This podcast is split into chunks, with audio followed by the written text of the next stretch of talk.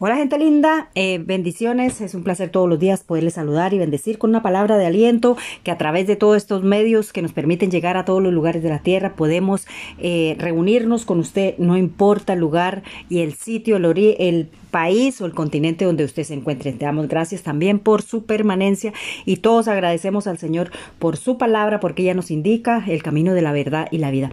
Y hoy quiero continuar con el estudio bíblico que estamos haciendo sobre los cinco sentidos y es que decíamos que los sentidos es la facultad mediante el cual el hombre recibe la percepción de las cosas que vienen de el exterior y las pasa hacia el interior. De esa manera tiene una respuesta o una claridad de lo que gusta, de lo que huele, de lo que ve y de todas estas cosas, ¿verdad?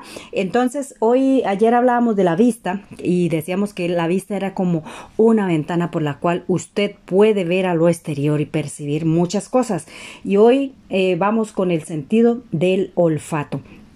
Y es que el olfato es uno de los cinco sentidos que también es muy importante como los otros, ¿verdad? Y es eh, eh, este es la nariz, ¿verdad? Lo cual perciben los olores. La nariz está equipada con nervios olfativos, que es el principal órgano del olfato. Los nervios olfativos son los que hacen la diferencia entre el gusto y las sustancias que se encuentran dentro de la boca. O sea, es decir, muchas sensaciones que se perciben como las sensaciones gustativas tienen que ver o, o se originan, mejor dicho, de en realidad de el sentido de el olfato. Así que, ¿qué haríamos si nosotros sin tener el, sentido del olfato, verdad? Lo digo por experiencia propia porque hace unas semanas anteriores estuve un poco delicada de salud y no olía nada, ni las cosas me sabían a nada. Así que eh, es mm, realmente muy difícil poder... Eh, tomarse una taza de café cuando no sabe, no, no te sabe a nada, no, eh, o sea,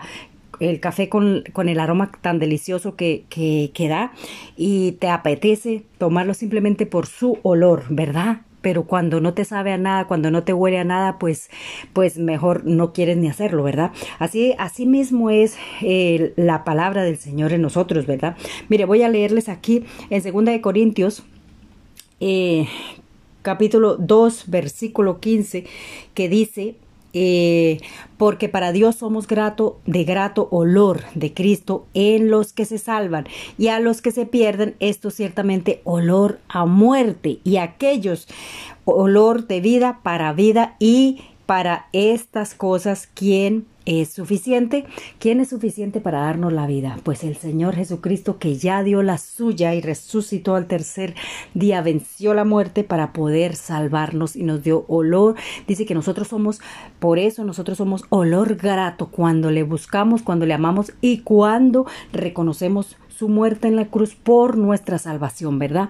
No somos olor grato ante Él, pero si no le reconocemos somos malolientes, somos, eh, olemos a muerte, ¿verdad? No, no percibimos, no tenemos temor en el corazón y no somos capaces de diferenciar entre el bien y el mal. Por eso es que muchas veces eh, eso es como cuando alguien no tiene sentido del olfato y puede reunirse en, los olores más eh, apestosos que hayan.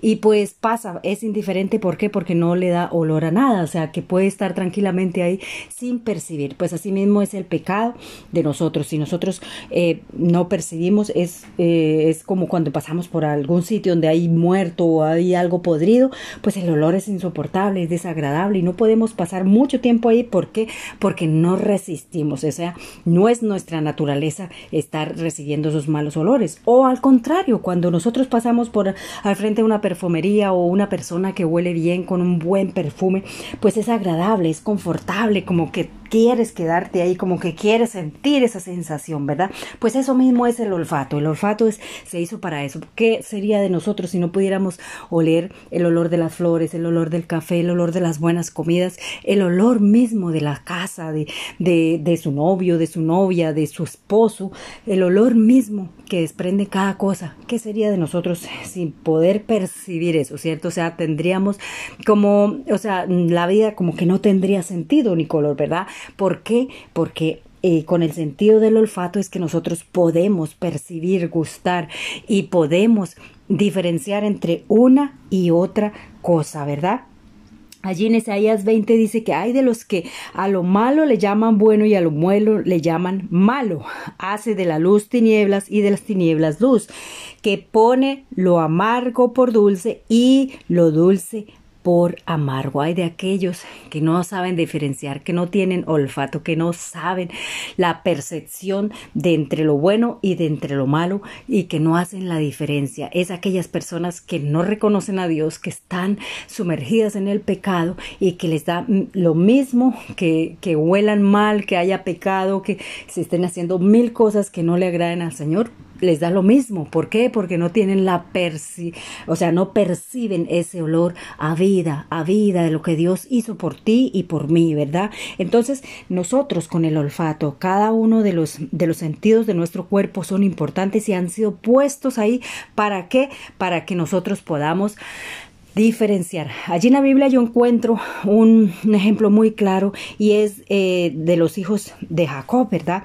Cuando Esaú eh, cambió su primogenitura por un plato de lentejas. Él llegó con mucha hambre, ¿verdad? Y una vez, eh, una vez que le dio el olor a guiso que él le gustaba, ¿verdad? Entonces no le importó ir y cambiar porque su padre, Isaí, ¿verdad? Su padre iba a, a bendecirlos, iba a bendecir su primogenitura. Entonces allí eh, pues él, a él no le importó, vendió su primogenitura, que en ese tiempo era muy importante. ¿Por qué? Porque le daban el derecho y el poder y recibía todo lo, todo lo, mejor, los primogénitos, y lo vendió por un plato de lentejas, ¿verdad?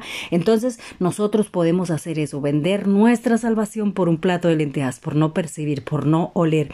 ¿Por qué? Porque nos dejamos guiar por aquellas cosas que son eh, relevantes, por aquellas cosas que se pierden, por aquellas cosas que se acaban, por aquellas cosas que tienen un término eh, determinado tiempo aquí en la tierra y luego se extinguen, se van, ¿verdad? Como aquellas cosas que nos atraen del mundo, ¿verdad? Como la belleza, la riqueza y todas aquellas cosas por nombrar algunas, ¿verdad? Entonces nosotros con el sentido del olfato tenemos que ser, eh, compararlo con la fe, reconociendo que Dios es el único que puede ayudarnos a ser olor grato ante Él, ¿verdad? Y que, y que cada uno de nosotros tenemos, tenemos que tener ese, eh, ese sentido bien desarrollado. ¿Para qué? Para oler cuando hay pecado y reconocer y arrepentirnos y ir ante nuestro Padre Celestial para que nos limpie, nos perfume, nos transforme y podamos llegar a su presencia con, con esa, con, con esa con ese olor para qué para que pueda resistirnos y no desecharnos de su presencia verdad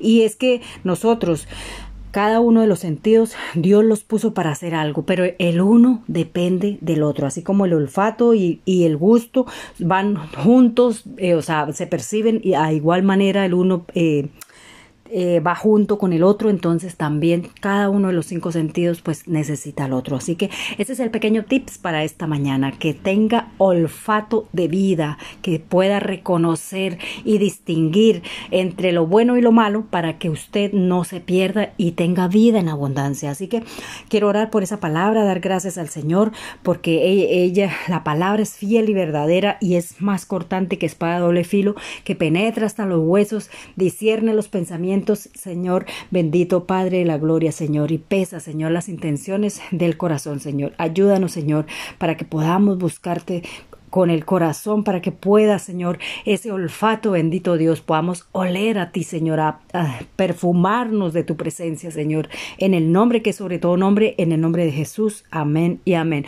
Que Dios le bendiga, que Dios le guarde. Recuerde, mañana continuamos con el sentido que sigue y recuerde que usted también puede buscarme a través de todas estas plataformas como Jazz, Wonder Tips. Búscame, comparte los devocionales, descárgalos también. Tiene la opción para que los puedas descargar en MP3 para que los compartas con las personas que no tienen datos y suscríbase, ¿por qué no? ¿Para qué? Para que podamos todos juntos hacer que llegue una palabra de salvación a todos los lugares de la tierra. Dios le bendiga, Dios le guarde y recuerde que mañana continuamos con este estudio. Un abrazo súper gigante aquí de su servidora Yasmín.